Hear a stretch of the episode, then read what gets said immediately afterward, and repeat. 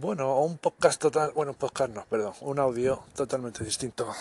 Eh, una reflexión, igual un tanto incorrecta.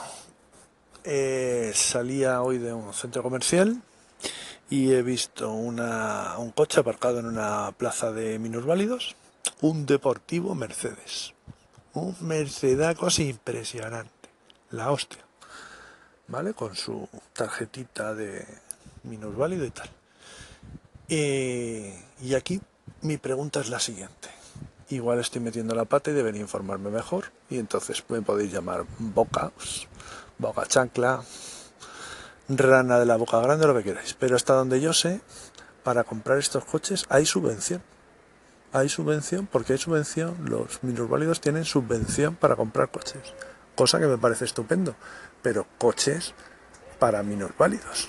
Quiero decir, deberían tener una subvención para comprarse un coche adaptado a sus necesidades y tal, pero si tú eres capaz de poderte comprar un Mercedes de 100.000 euros, darte una subvención, no sé, a mí me parece excesivo. Es decir, si es un minusválido que se puede pagar los 100.000 euros, oye, pues bienvenido sea.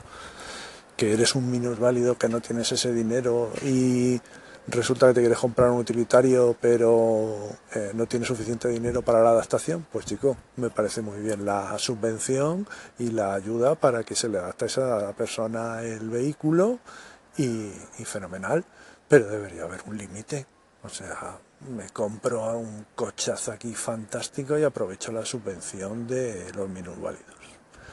Pues me parece mal, así. Sé que es políticamente incorrecto, pero me parece mal. Oye, no sé. ¿Qué opináis vosotros? Igual me estoy equivocando y no tienen subvención los deportivos, pero hasta donde yo sé, eh, creo que sí, tienen una subvención. Lo sé porque, bueno, yo conozco gente que tiene un coche adaptado a válidos y, bueno, pues estuvo mirando coches y en principio no tenía limitación. Es cierto que no era gente que pudiera permitirse un Mercedes de 100.000 euros, pero pero no lo sé, no lo sé. Habría que leerse esa normativa, ¿vale? Entonces, a falta de confirmar si esta subvención es así o no es así, eh, me podéis llamar Bocas, sin ningún problema. Bueno, no sé qué opináis vosotros, un poquito de debate al respecto.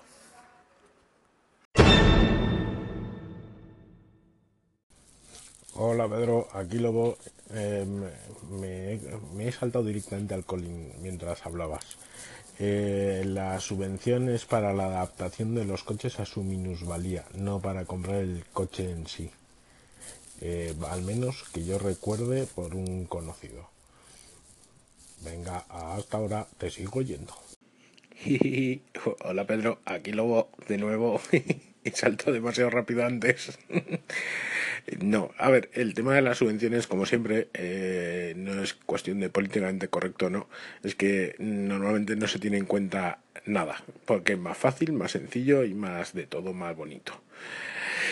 Entonces, para dar las subvenciones habría que mirar la renta del individuo o individua, pues eh, probablemente pero bueno, entonces coges y tiras por el camino más sencillo para una administración, que es, mira, hay que hacer todo este papeleo para tu subvención. Ah, qué cosas, el que tiene más capacidad lo hace muy fácil y encima le dan subvención. Pues sí, así vivimos. Por eso odio profundamente las subvenciones en general. Hasta luego. Pues en referencia a lo que dice Lobo, bueno, he estado intentando informarme y os leo un poco un artículo que viene en la revista Autovil del 1 de marzo de 2017 sobre eh, las eh, ventajas que tienen los minusválidos a la hora de comprar un coche, ¿vale? Bueno, hay que tener al menos un 33% de minusvalía, me parece y tiene sobre todo, por lo que pone aquí, ayudas fiscales. Por lo que leo, están exentos del pago del impuesto de matriculación, tienen un IVA del 4% en lugar del 21% y también están exentos del impuesto de circulación, el famoso numerito. ¿Vale? Eh, parece que los planes PIBE también tienen unas ciertas mejoras y a ver, hay que cumplir dos requisitos y es más o menos que no hayas comprado un coche de minusválidos en los últimos cuatro años. Bueno, luego dice lo de aparcar en las plazas azules, que bueno, no todos los minusválidos pueden aparcar ahí. Y, y bueno, pues eso es lo que he leído.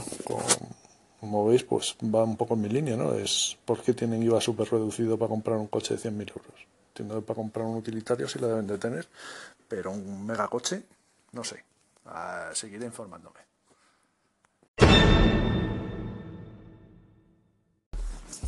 Hola, buenas noches Pedro y Lobo. En relación con, la, con el tema de la discapacidad y la adaptación de coches tengo un poco de referencia, pero yo me estoy planteando, mientras os escuchaba, que el tema es distinto. El tema es que si no entiendo mal, tú has visto que estaba aparcado en una plaza de discapacitados. Es decir, que es compatible con que hayas conseguido o no una subvención para adaptar el coche con tener o no tener derecho para aparcar en esa plaza. Es relativamente razonable, habría que ver el caso, que alguien necesite aparcar ahí independientemente del coche y de su capacidad, pues porque su movilidad es muy reducida, muy condicionada, aunque le permita conducir precisamente por un coche adaptado. Es decir, que quizá haya que informarse bien de la casuística, que no es exactamente subvención para adaptar el coche, sino para disponer de una plaza. En fin, hasta ahí mis conocimientos. Respecto de las ayudas de los coches y con el comentario de Yea, eh, bueno, a ver, puntualizar unas cuantas cosas. Eh, me parece perfecto que haya plazas de minusválidos eh, reservadas en los centros comerciales. Me parece muy bien que eh, un minusválido tenga un coche de gama alta y no tengo ningún problema en eso. Lo que yo comentaba era que el hecho de ver un coche de gama alta aparcado en una plaza de minusválido me llevó a pensar en si estaría subvencionado la compra de ese coche, ¿vale? Que es sobre lo que estaba reflexionando. El hecho de que un minusválido tenga un coche de gama alta, pues genial. El que tenga reservada su plaza, pues me parece que es lo suyo y simplemente eh, me planteaba un poco si debería estar subvencionado un coche de gama alta. Nada más.